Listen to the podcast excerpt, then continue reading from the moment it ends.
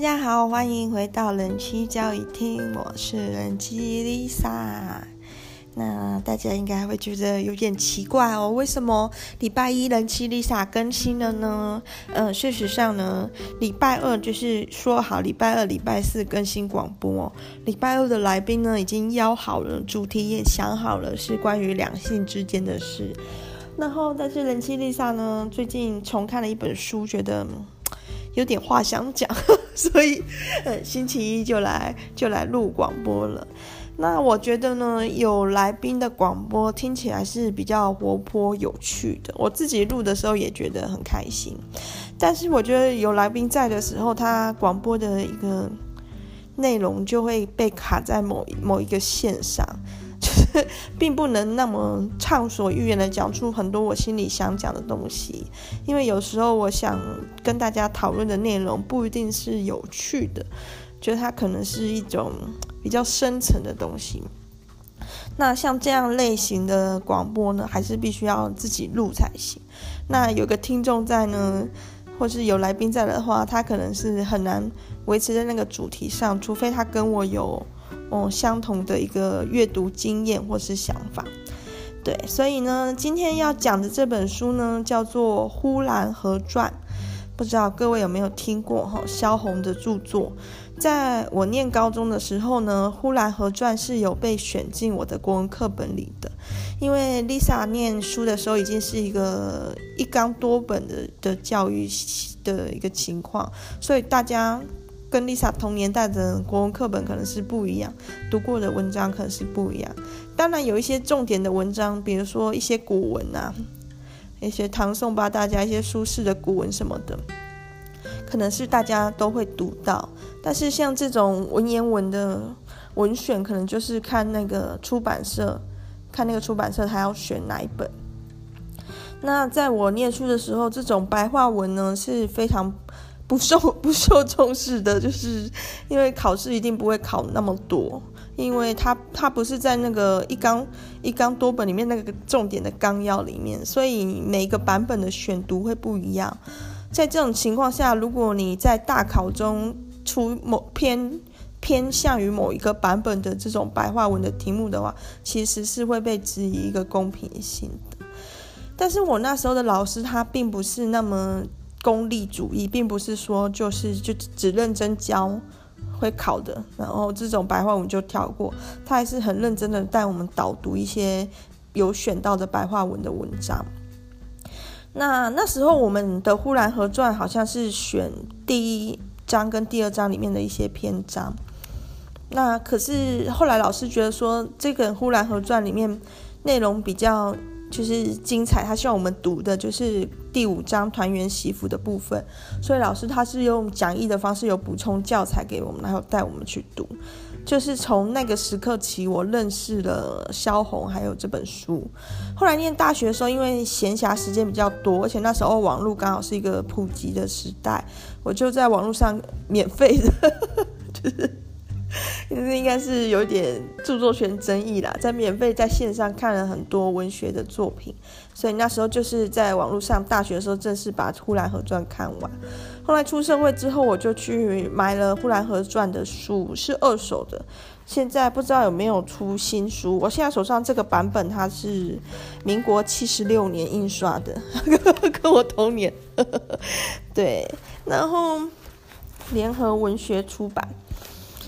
然后我出社会的时候看这本书，最近我又重看一次。那最近重看的时候，其实我心里面就比较震撼了，因为我刚开始看的时候，我是一个少女的阶段，可是像现在我已经三十三岁，萧红这个作家他三十一岁的时候就过世了，所以说现在的我其实可以说是萧红的一个长辈的那种角色，就很很神秘，看的感觉也不太一样。那其实萧红在写这个《呼兰河传》，有点像是他童年的一个回忆、回忆录的感觉的书籍的时候，他已经就是身体很不好，然后他的感情状况也已经是不太好的。这后面会再跟大家讲。可是他在，而且那时候正好是一个日军侵华，就是九一八事变，哎，七七事变之后。不是九一八事变，七七事变之后，那时候日军就是占领了很多中国境内的土地，然后萧红一直是一个有点算是逃难的的状态。对，可是在这本书里面，他还是用一个有点像小朋友的语气去去写一些比较天真的事，记录他的故乡。呼兰河在哪里呢？呼兰河在黑龙江省哈尔滨市，然后那个地方是蛮冷的。我曾经在十月左右的时候去过哈尔滨，那时候哈尔滨就一定都是零零度或零下的。那我去的时候是还没下雪，那应该是冬天的话，应该是整个哈尔滨市是都会被雪笼罩。那萧红也有在书里面有说，这个呼兰河地区夏天晚上睡觉都还是要盖棉被的，对，然后冬天呢会冷到那个地啊，大地都会裂开来这样子，然后一个一个裂开来，好像被刀劈过这样。那呼兰河这个地方有点像是乡下的小地方，虽然是一个市镇，但是不是那么热闹，然后。附近又是人烟很荒凉，所以是一个很闭塞的地方。然后它的第一章就是介绍呼兰河的一些地理啊人文，然后第二章是介绍呼兰河的一些特殊的节庆。在它的文字里就看出来，呼兰河这地方的人很迷信，然后文化程度就是不太高，就觉得会下雨就是龙王降雨啊这样子。然后想生小孩就要去庙里拜拜啊这样子。那他们做很多事呢，他们都自己都根本好像不知道自己在干嘛。比如说，他们很流行就是把小孩子指配、指腹为婚啊，配给其他人家。然后这里这里萧红就很大大力的批评这种婚配制度，其实对女生来讲是一个很大的伤害。那之后我们会讲到萧红的一个人生的经过，你就会知道为什么萧红这么恨这个东西了。然后他就讲说，如果一对。一对夫妇嘛，他们两个太太都同时怀孕啊，就指腹为婚。当下的时候可能是门当户对的，可等到小孩生出来，小孩长大之后，可能双方家庭是家境有差的。这时候如果是男方有钱，女方穷的话，男方就说他不娶了。哎，这倒没有关系哈，就悔婚。可是如果是女方有钱，男方变穷的话，这女生就很可怜了。因为这个女生呢，首先她不能悔婚，因为男方会说你把我们家害穷了。就是你，你带塞啊，你你这样子把我们把你的夫家弄穷了，你不能不嫁。可是让这个女生嫁过去的时候，她一定还是会被欺负啊，被那个男方的家人或小姑欺负啊，说她就是一个嫌贫爱富的啊，倒霉鬼什么的，逼得很多女生最后都必须跳井啊、跳河啊、自杀。那当当这些可怜的女生被婚姻这样子受毒害的时候，当她去反过来问她父母为什么要这样的时候，父母会说这是你的命。但是在萧红的眼里看起来，这完全就是长辈的 长辈的一个自私或是随意的安排导致的。但长辈可能不这么想，他们觉得反正就是传统。好，那第二第二章节讲一个特殊节庆啊，像庙会啊，然后中元祭放水灯，很热闹这样子。然后第三个章节呢，介绍萧红的爷爷。那其实萧红呢本名叫张乃莹，张家呢是算是有一点。有点家世背景的，然后在乌兰河这个地方也有很多，也也有很多他的地产房产，算是生活过得蛮优渥的。可是呢，这个萧红就张乃莹呢，她的爸爸妈妈还有奶奶都很重男轻女。那他爸爸的个性呢，萧红就是觉得是一个很冷漠的男人，然后所以他觉得他在爸爸妈妈还有奶奶那边都是被欺负的。得不到温暖，只有爷爷呢。爷爷是一个善良的老好人，这样子也算是大家家族比较那个地区比较有声望的老爷爷这样子。然后就是陪伴着萧红，照顾着萧红。然后所以第三个章节就有描述一些萧红跟爷爷童年相处的事。然后第四章呢是在写他们家的院子，他们家的一些家产等等。然后不是只有他们家自己住的院子，他们家还有放放租租出去很多间房子。那萧红后面的故事会写到一些小人物，很多里面的小人物就是因为住在萧红家，帮萧红家做事，或者是租他们家的房子这样。第五章就是团圆媳妇，就是今天要讲的重点，是一个算是一个小人物在时代里发生的一个。悲剧，那在这个悲剧里面，也可以体现出人性是怎么样的无知以至于残忍。然后第六章呢是讲有二爷，也可以说是有二伯，就是常常年寄住在萧红家的一个角色。然后他是光棍，就他没有结婚，没有生小孩。那的性格就是很特别的一个小人物，有点像那个鲁鲁迅在一些他的文字文章里面描述的一种阶层的，就是低低下阶层的小人物，但是很有个性这样子。好啊，第七个章节呢是在讲一个叫做冯歪嘴，就是一个跟他们家租房子的磨磨推磨的工人，这样子磨东西啊、磨米啊、做做年糕啊的那样的一个工人的故事。对，这本书呢其实是很轻松，就是我我我最喜欢就是。人气交谊厅的忠实听众已经知道，我最喜欢短篇小说了。但这本书有点特别，就是它的短篇小说其实可以合成一个比较像长篇的概念，就是它各各个篇章你可以独立看，但其实它是一个整体的故事。对，这种的又更棒，就是短篇小说很棒。如果短篇小说其实是可以合在一起看，就更棒。像是《吉林春秋》啊，不知道大家有没有听过这本书？或是林海音啊，城南旧事这种，就是很多很多这种书籍是这样子的，就它一个一个小短篇的故事，它可能时序是打乱的，或者是没有，但是你把它每一个短篇看完之后，你会拼凑出像拼拼图那样拼凑出一个更完整的样貌。好好好好好，哦，闲话讲太多了，先赶快进入正题哈。团圆媳妇，嗯，团圆媳妇是什么意思呢？要先介绍一下胡家。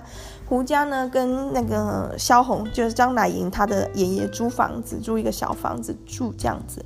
然后胡家呢，就是拉车为生的，那是一个三代同堂的家庭。最上面就是一个胡奶奶，胡老奶奶已经常常生病了。那他底下的这些媳妇啊、儿子啊，就常常会请那种跳大仙，就有点像宗教宗教人员。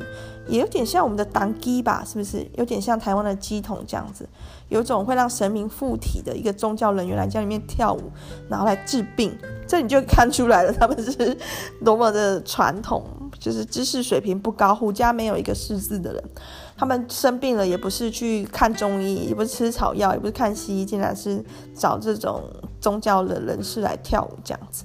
那胡老奶奶是一个病重，然后常常躺在病榻上，然后家里会有人来跳大仙这样子。胡老奶奶，胡老奶奶呢有两个儿子，就称为胡大伯跟胡二伯吧。就是两个儿子呢，就又娶了媳妇，就是胡大伯母跟胡二伯母这样子。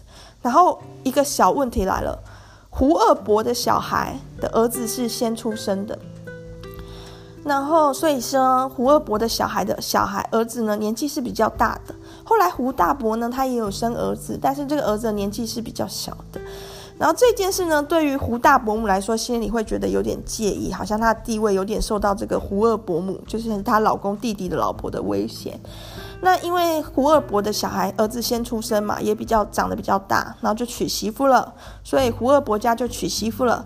然后胡二伯母就常常使唤这个媳妇，那这媳妇人也很好哦，都会给大家做一些衣裳啊什么的，煮饭啊，孝敬孝敬胡老奶奶啊，孝敬孝敬大伯母、二伯母这样子。可是看在这个胡大伯母 心里就不是滋味了，就觉得好像你们家先完整了这样子，所以他也有去外地去定亲，去用付钱的方式去定好一个女孩，然后除了一开始要付很多的彩礼钱，后来还要常常给他一些什么生活费啊、神头费啊什么的。但是因为那个小女孩还小，才十几岁，然后当然胡胡胡大伯、胡大伯母他们的儿子也还小，还没有到真的要娶媳妇的年纪。可是大伯母就忍不住了，她看到那个二伯母都可以有媳妇，可以这样子，好像很得意，所以她就决定要把这门媳妇，就是大大伯大伯父、大伯母的儿子的媳妇，也赶快迎进家门。一开始是有一些争议的，因为这个小妹妹男那么小，十十来岁出头。然后娶进来也不会做事什么的，还要吃饭，还要养他。但是因为胡大伯母很坚持嘛，然后就娶进来了。娶进来之后呢，这个家族就算完整了，就是大家都有成家了，所以就叫团圆了。所以这个胡大伯母迎娶进来这个小媳妇呢，就叫团圆媳妇。然后因为呼兰河这个地方就是有点。穷乡僻壤，没有什么大事，所以来了一个团圆媳妇，好像就是变成一种热闹 热闹的场合，大家都来看这样子。那小时候小小的萧红也有去看，第一眼的印象，这个团圆媳妇是一个很健康、爱笑，然后个子很高很壮的一个妹妹这样子。然后人家就说他十四岁，不过事后萧红偷偷去问他呢，那个团圆媳妇说她才十二岁。那因为她长太高了，他团圆媳妇的妈妈怕人家会笑她，其实有什么好笑的，所以就说是十四岁这样。然后进去呢之后，这个团圆媳妇很能吃啊，一餐都可以吃三碗粥，就是这样子。东北人都很能吃，我自己曾经去东北一些地方，包含黑龙江啊、内蒙啊这种吉林啊什么地方玩过。我觉得他们的食量都很惊人。我在东北呢，我最痛恨就是 他们都没有小碗，就是你点一碗饭，他就用碗公装来给你啊，然后桌上的每一道菜都是用脸盆在装的感觉，我觉得这什么鬼？然后吃水饺的时候都要用斤，就是你不能说我要吃十颗水饺，没有，你最少就是半斤、半斤、一斤这样吃，一斤两斤。就觉得哇，这个食量太可怕，所以东北人就是这样子豪迈吃东西、豪迈喝酒的这种感觉的性格。好，然后这团圆媳妇吃了很多饭啊，然后大家就开始讲闲话，说哪有这样都不会害羞。就是这个呼兰河地区的乡民非常喜欢讲人家的闲话，就很喜欢管别人家的事，然后讲的话其实都是很随便讲的，就是今天想讲你害羞，明天想明天明天想讲你大方什么的，反正就是他们变来变去的，讲话没有什么在用心啦，随便讲而已。但这个大伯母听了就觉得，嗯，好像有点道理，大伯母就决定开始教教他的媳妇了，怎么教呢？就是用打的。其实就是这个大伯母呢，生活有些不如意啊，心情不好，他就打打媳妇出气。他觉得说打自己的儿子、打小孩舍不得，打鸡呀、打狗啊、打猪啊、打这些动物，动物可能吃不下饭或跑掉也不好，所以打媳妇最最可靠，就狂打，打到什么程度？打到吊起来打，吊在吊在天花板上打，然后还打到昏过去，还用铁片烧红的铁片烫那个团圆媳妇的脚。真的是虐待儿童，对。然后半夜就是团圆媳妇就一直哭，哭得很大声。然后这时候萧红的爷爷就觉得这个老胡家这户人家不太好，要请他们搬家。但是呼兰河这个地区是有一个传统，就是要在特定的月份才能搬家，刚好已经过那个月份了，他爷爷就只能忍耐了。好，然后哭了一阵子之后呢，团圆媳妇就不哭了，但是他似乎已经被打到有点。精神状态有点不稳，然后晚上会做噩梦，然后一直吵着要回家。他这里指的要回家是指要回他自己的亲生爸妈家，但是听在听在那个大伯母的眼里，他就会觉得说胡大伯母，他就会觉得他这个媳妇是不是要出事情了？然后他们又用迷信的方法去问一些神明啊或什么，就说这个。这个要出马了，出马的意思就是说，他要被神灵附身了。这个团圆媳妇要去，也是要成为一个宗教的工作者，像当地那样子的角色。他们就觉得不行啊，我花了好多钱 买下来的媳妇，怎么可以让他这样子去去出马，去去当一个宗宗教的一个跳舞的人呢？就不要。然后大家就开始给各式各样莫名其妙的主意，类似说吃一只鸡呀，连着鸡毛吃。哦，这种有点奇怪的方法，然后用什么一斤猪肉炖黄连啊，听起来很苦啊，反正就各种奇怪的治疗方法，然后中间也有很多骗钱的啊，骗吃骗喝的人来，但是因为老胡家他们就是拉车的，就是他们可能是嗯。驴车或马车，然后去替人家载货这样为生的，他们其实也没有什么受过什么教育，所以没有办法分辨那个真假，就一直胡乱的试。然后中间还有一些什么抽铁的仙人啊，来叫他们卜一下吉凶啊，就卜出来是大凶，就花了很多钱浪费在这种有的没有的事情上面。这个团圆媳妇的身体是越来越差了，因为她就好像每天被整嘛。你想想看，如果你要吃鸡毛，你你，你身体好得起来吗？想到就很痛苦。然后这个团圆媳妇每次晚上睡觉的时候，那边哭的时候，她那个大伯母啊，就她的婆婆啊，就会觉得说，是不是要是不是要出马了，是不是要变成一个神职人员了，所以就会捏她啊，就是把她弄醒，捏到她那个大腿都黑黑的一块一块。然后团圆媳妇自然是睡不好啊，更累了。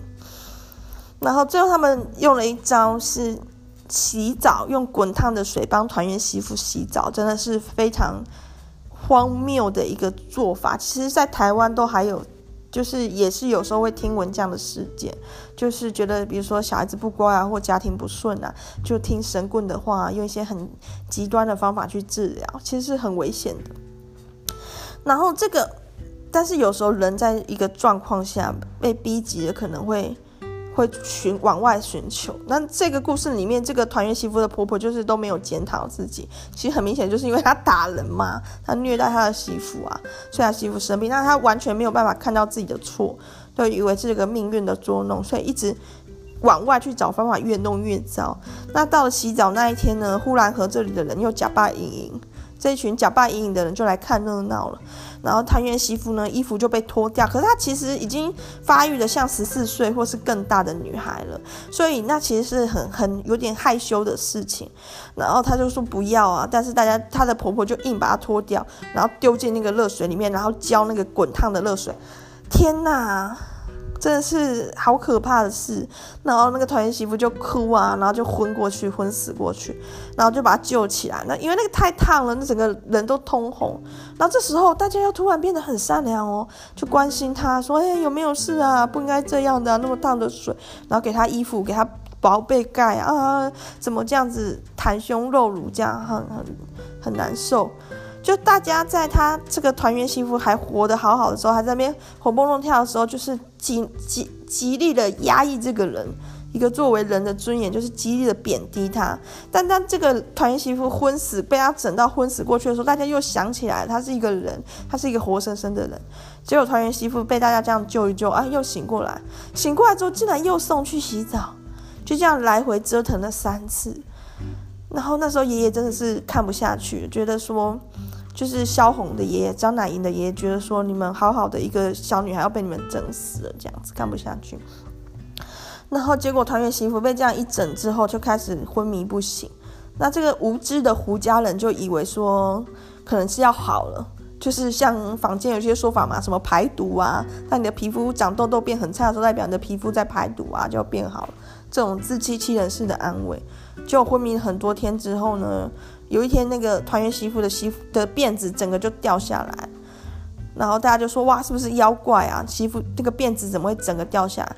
然后团圆媳妇说是被被剪的，然后这个真相就不明。后来团圆媳妇就死了，怎么死的呢？说的没有很清楚，是死了之后胡家的人来求爷爷，求那个萧红的爷爷给他们一块地，让他们把团圆媳妇埋了。然后爷爷跟有二爷，就是家里面的一个算长工的角色，有去看。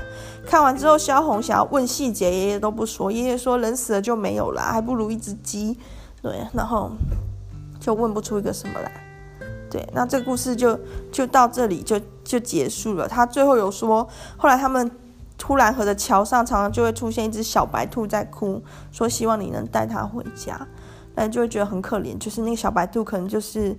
有点像是在讲团圆媳妇的鬼魂，对。那这个超级悲剧的故事是结构上是很复杂。首先，它是因为这是一个父权体制的社会，女生必须要……哦，呃，我再补充一下，老胡家后来怎么了？后来那个老胡奶奶过世了，然后胡二伯跟胡二伯母他们家那房媳妇跟人家跑了，对。然后，所以胡二伯母很难过。那胡大伯母那边，因为他的团圆媳妇死了，他付出的钱也都没了，他也很难过，就把眼睛哭瞎了。所以老胡家就衰败了。之前老胡家在要娶团圆媳妇的时候，大家都一直夸他说什么：“哇，这个人丁兴旺啊！虽然说虽然说没有什么教育，但是只要肯努力，将来一定会就是了不起的家族什么的，乱夸一通。”那现在人死了，跑的跑，死了死之后，大家又开始唱衰那个老胡家。好，这个团圆媳妇的故事的悲剧，主要还是依附了这个父权系统。就是说，女生如果不嫁去一个人家，那个年代，女生如果不嫁去了一个人家是难以为生的。那，因为这个女生终究是要嫁去一个别人人家的，所以她的原生家庭可能就不会投入那么多心血在栽培她。对，那作为一个将来要成为一个母亲的角色的人，如果她是一个。没有什么受过良好对待、良好教育的话，但后来他在照顾他的小孩时候，当然那个品质就是或一些想法，当然都是很堪虑啊。所以这里就看得出来，就是说这个悲剧的一个大结构还是在于一个男女不平等的父权社会。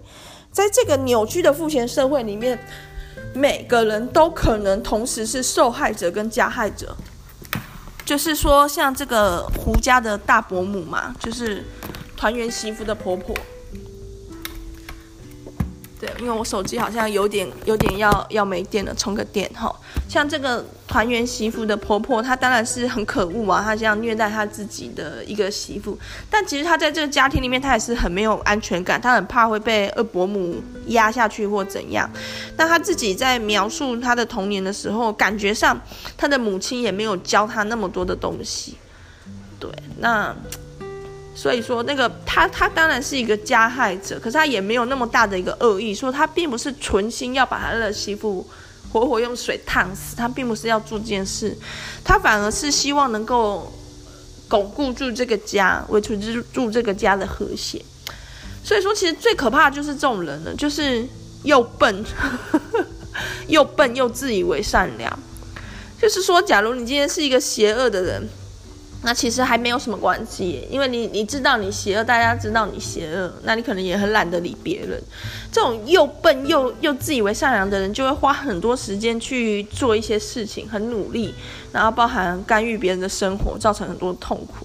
那有一句话说：“铺往地狱的路的石头，每一颗都是由善良的石头铺成。”就大家给意见啊，大家给做法，出于好意，可最后他指向的路，可能对当事人来讲是一个很很坏的路。好，那讲完这个团圆媳妇，这算是一个萧红她童年的时期发生的事。接着我们要来讲萧红这个人。哇，已经二十六分钟了，呵呵，这集会很长。萧红呢，就本名张乃莹，然后她出生的家庭是不错的，就我刚刚有提到的。但是因为她的父母呢很重男轻女，然后萧红的奶奶在她很小时候就过世了，那萧红的妈妈在她八岁的时候过世。萧红的爸爸呢，并不是那么想投入让萧红去受一个良好的教育，但是因为萧红小时候跟在爷爷身边，是其实知识上是。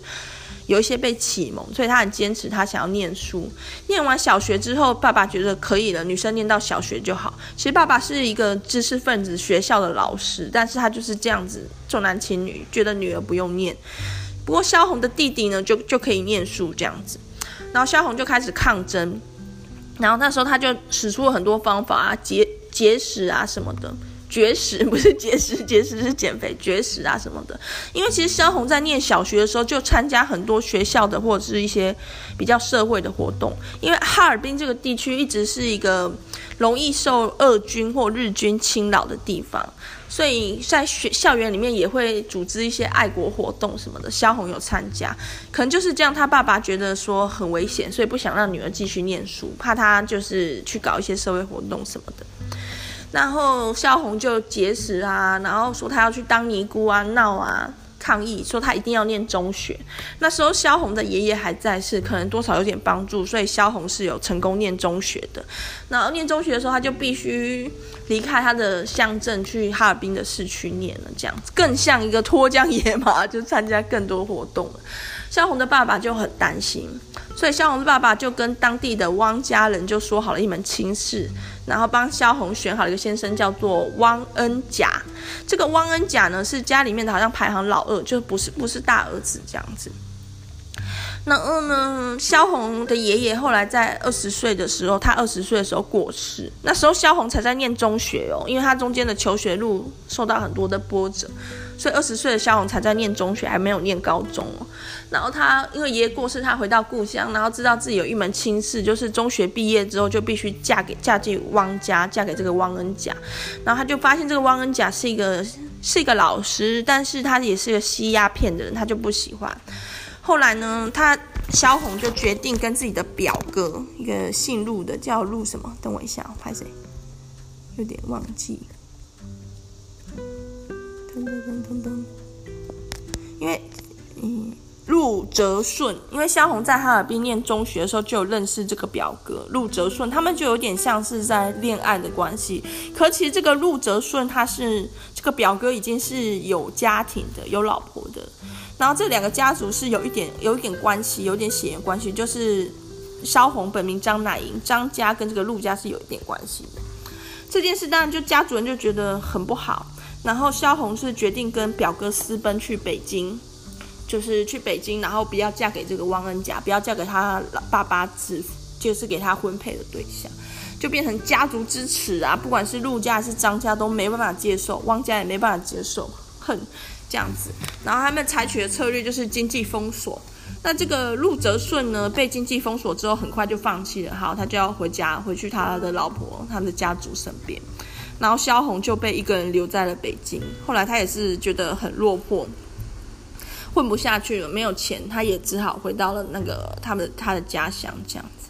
然后因为萧红的这个私奔事件在当地引起很大的舆论，然后大到他的爸爸，就萧红的爸爸的的教职都被取消了，就是觉得这样的人没有资格为人师表。然后萧红的爸爸觉得有是有点丢脸，所以萧红回来之后，他们就举家搬去乡下。包含那时候萧红的弟弟啊，也是就是在学校都会被人家嘲笑这样子。搬去乡下日子就有点形同软禁，所以萧红后来还是受不了，他又他又跑出来。然后他跑出来之后，他去投靠谁呢？他去投靠他当初不愿意嫁的那个未婚夫。这这这个事件，很多人都在讨论，为什么萧红会做出这么 这么奇妙而且有点天真的事？就是他当初他说他不要嫁给汪恩甲，然后跟表哥陆泽顺去北京，可他现在被困在乡下之后，他又去哈尔滨找这个汪恩甲，这汪恩甲也接受他，但是说汪家人，其他的汪家人，汪家的大哥什么是完全没有办法接受萧红这样的人，就是你当初不要我弟弟，你现在又回来干嘛？然后，然后汪恩甲跟萧红就在哈尔滨过了一段日子。一开始萧红有去上学，有去上一个高等中学、高中，可是后来萧红就发现自己怀孕了，就没有办法，就没有再去上学。然后跟这个汪恩甲就是待在旅馆里这样子。后来呢，汪家的人就把这个汪恩甲叫回去。那时候好像是跟日军入侵东北有一些关系。然后不只是把汪恩甲叫走，汪家整个好像消失一样。可那时候，萧红她已经怀有身孕了，怀有这个汪恩甲的孩子，然后汪恩甲就这样子人间蒸发，然后萧红困在这个旅馆里面，欠下了，据说欠下了六百块钱。然后这个钱就是因为之前汪恩甲也住嘛，然后他们有一些花费。可是现在汪恩甲跑了，那个旅馆就知道这笔钱是还不出来的，然后就把萧红软禁起来。那已经是个孕妇了，那就把她关在一个储藏室里面。然后就跟萧红说：“你要么就弄到六百块钱，要么就你生完小孩之后就把你卖到妓院，就很可怕。他就被关在那个旅馆的二楼，这样子被软禁起来。他就靠着写一些书信啊，到报社去求救。然后报社的人真的就有人派来来关心，派派人来关心他。也就是在这个时候，他认识了他日后蛮长一段时间的伴侣萧军，这样子。”然后，可是那个文人呢？那时候的报社啊，那些文人全部都很穷，要凑六百块钱也是凑不出来。所以虽然说在旅馆的储藏室里面，萧红跟萧军已经恋爱了，但萧军也没有能力救出萧红。后来是一个命运的一个转折，就是那时候松花江溃堤，然后哈尔滨淹大水。八月的时候，我后来才知道，在中国这种。河水或者是水坝溃堤是超常有的事，现在的中国的南方也是这样子汪洋一片。然后这种事真的是就觉得中国人生命力好强哦，因为在台湾，如果你看到这样的淹水，就是记者现在所在的位置，水已经淹到腰部了，这样子就会大家就会骂声连连了。可他们那个真的是淹到可能一层楼高那种程度，哎，我就觉得不可思议。然后，如果各位有兴趣，可以对萧红有兴趣的话，可以去看一部电影，叫做《黄金时代》，就是在讲萧红的一个人生的故事。然后，这个这时候哈尔滨市区淹水之后，萧红就从旅馆的二楼就逃生了，刚好有一个船夫愿意载他，就逃走了。逃走之后呢，萧红就去生小孩，因为他那时候已经怀了汪恩甲的孩子，已经快生了。生了小孩之后，萧红不愿意看那个小孩，不愿意照顾那个小孩，把那个小孩送人送掉。送给谁？怎么送的？他没有写，没有讲得很清楚。但他后来有写过一篇小说，叫做《弃儿》，就是丢弃的小孩，弃儿，可能就是在讲这个事。对，然后小孩送掉之后，他就跟萧军开始生活，两个人也是非常的穷。一开始的时候，对，但是呢，穷困的日子就是也有有也有一些趣味了。他们两个有点像是恋爱，然后相依为命这样。他跟萧军。然后开始写作啊，写一些散文啊、小说啊，投稿在一些东北那时候的一些文文那个报纸上。好，那他跟萧军的好日子就过没有多久，就开始出现一些。就是国家政局上的一些动乱，那时候他们的所在哈尔滨，那时候应该是算是满洲国吧，就其实是有很多动荡的事。然后那时候的文坛很多文人其实是一个左倾，就是是替共产党讲话的。然后那时候的国民党其实不太满意这种情况，所以有时候会有一些追捕文人的一些事情。然后因为时局很混乱，他们哈尔滨待不下去，就逃到青岛。不过那时候的青岛呢，时局也很混乱，所以他们后来又逃到上海，这样子也有点在逃难的过程。在上海的时候呢，他们寄信给鲁迅，鲁迅那时候已经是文坛的大佬了。然后鲁迅，鲁迅也很赏识萧红跟萧军的文采。那时候呢，萧军写了一个作品，叫做好像是叫《八月的农村》，八月的乡村。然后好像。萧红写的作品是叫做《卖场》，后来翻译改名叫做《生死场》，都是跟一个日军侵华有关的爱国作品，反正很得鲁迅赏识。然后他们就开始在文坛就是有崭露头角，经济生活也开始有些改善。但是萧军这个人其实是一个多情种，就是他可以这样子，因为萧红的文采爱上他，其实他也后来也爱上过其他人，有一些有一些个，比如说跟女学生的一个外遇。后来还有跟一个已婚的太太的外遇，据说还有生小孩。这个传闻啊，我不太肯定是真的。后来萧红呢跟萧军关系有点紧张，那一度呢萧红有躲避到日本去，就是专心写作。那段在日本期间，其实他的经济状况还不错，然后生活也很是很安闲。但是据萧红来说，他觉得好像是被关在笼子里一样，不自由的。后来萧军呢跟那个以已婚的太太的关系呢，就是弄得不太好，以及那个已婚太太已经怀孕了，后来又必须去做流产手术。他们决定一定要结束这个关系，所以他们就把萧红从日本又接回来。那之后这一段期间，萧红跟萧军的关系就有点有点紧张，有点矛盾，还传出萧军去家暴家萧红这样子。那鲁迅，鲁迅也过世了。鲁迅在好像是在萧红在日本期间过世，然后萧红是非常痛苦的，因为他后来跟鲁迅的交情算很深，鲁迅有点像是爸爸那样子照顾他、提拔他这样子。萧红要去日本的时候，也是鲁迅替他饯行的。对，然后所以鲁迅的死其实给萧红一个很大的打击。然后后来呢，他们的生活矛盾了一阵子之后，又遇到了一些七七事变什么的，一个国家的大难这样子。然后他们有也有去，后来去好像去西安还是去哪里去当老师什么的，不是，后面的事就很多了。然后萧红慢慢的察觉到他跟萧军的感情是已经分开了，不适合在一起。特别是其中某一个关键的转捩点，就是。萧军决定要投入打游击战的生活，就他决定要抗日，这样子要去打游击战。可是萧红觉得说，我们都是都是文人啊，打什么游击战？其实萧军他以前就有从军的背景，萧军是比较平民阶层出身的，就是他们家比较穷困，然后很小时候妈妈就过世，中间也有一道一度投靠军旅，所以萧军会去选择要去。抗日其实是，是意料之内，可是萧红是没办法的，因为萧红自从曾经生过那个汪恩甲的小孩之后，她身体其实就一直很弱，她本来身体就是不是太好的那种女生，所以她就没有办法，然后他们就分开了。对，然后后来萧红呢跟一个叫端木蕻良，这是这是一个笔名呐、啊，他那个本名叫曹汉文的一个男作家又恋爱，然后又决定要离开萧军。可是萧红在离开萧军的时候，她也已经怀了萧军的小孩，所以说萧红这个人生很被大家讨论，就是她总是怀着上一个男人的孩子，然后去投靠下一个男人。那就我们现在啦，我们现在当然的角度很容易去批判她，可能在萧红的。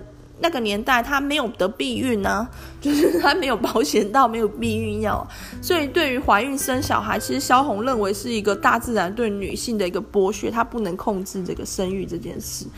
然后我们这个年代，女生有很多的工作，很多自己生活的选择，可是萧红那个年代其实也没有，所以对他那个时候来讲，去依附着一个男性去取得他的一个怎么讲资源物质上的温饱，好像也是一个必然。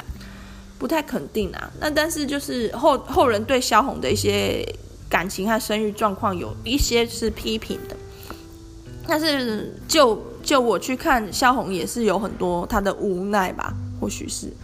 然后后来这个这个萧军的小孩呢，是据说生下来几天内就就死了，就病死了还是怎样，没有讲得很清楚。那其实萧红好像没有没有那么想当一个妈妈，就是她的怀孕可能是一个意外，然后一定得一定得要生下一个小孩这样子感觉上。然后那时候日军就是日军侵华，就是一直节节逼近啊，然后他们就逃难啊，逃到四川，逃到重庆，逃到香港。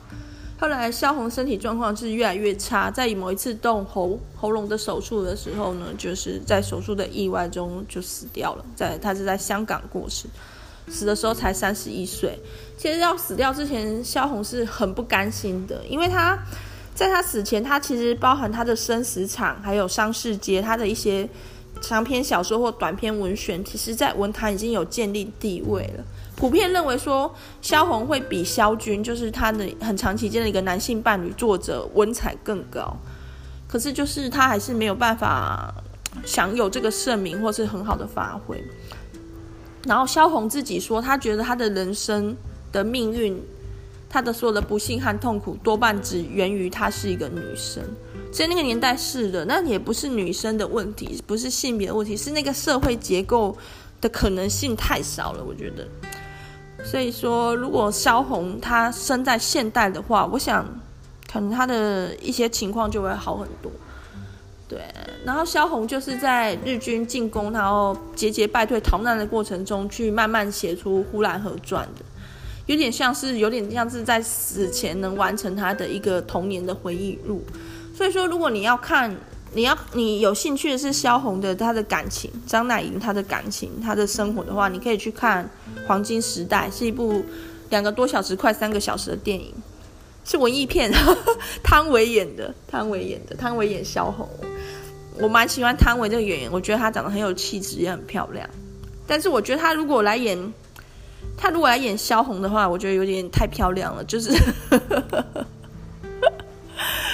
对。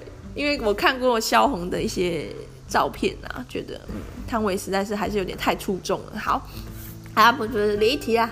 那如果你对萧红的感情、她的生生平有兴趣，你可以去看《黄金时代》；如果你对她的童年比较有兴趣的话，你可以去看那个《呼兰河传》。那如果说你是对于她的中间就是，比如说他跟萧军在一起这一段事情比较有兴趣的话，其实可以去看他的《商世界》，里面有一些是里面有一些短篇散文，其实是有点像是在记录他的生活这样子。对，嗯，我讲完了呢。然后这个这个萧红的故事或生平也会留给大家很大的讨论，就是说，作为一个成名，就是很有名气或写出很绝绝佳代表的人。就是作为一个艺术家，你可能你的最后艺术作品或是你的文学作品成就很高，但是你可能本人是完全没有享受到的。比如说像萧红，他三十一岁过世，那些盛名都与他无关，可能就是一个被选择吧。就是在电影《黄金时代》里面，鲁迅也说，他们就是被选择，在这个时代，他们就是被选择当战士的人。嗯，好，今天的广播呢就到这里告一个段落啦。如果有有一个好消息要告诉大家，就是 Lisa 我种的山苦瓜结果了，就是之后会办一颗 一颗山苦瓜的抽奖活动。对，如果大家有兴趣了解更多的话，可以上人气交易厅的 IG Wife Salon，但其实目前就是 资讯情报也没有很多啦。对，那就是这样喽。跟这几个二十五位听众朋友说拜拜。明天，明天会有特别来宾上广播，期待明天的更新吧。拜拜。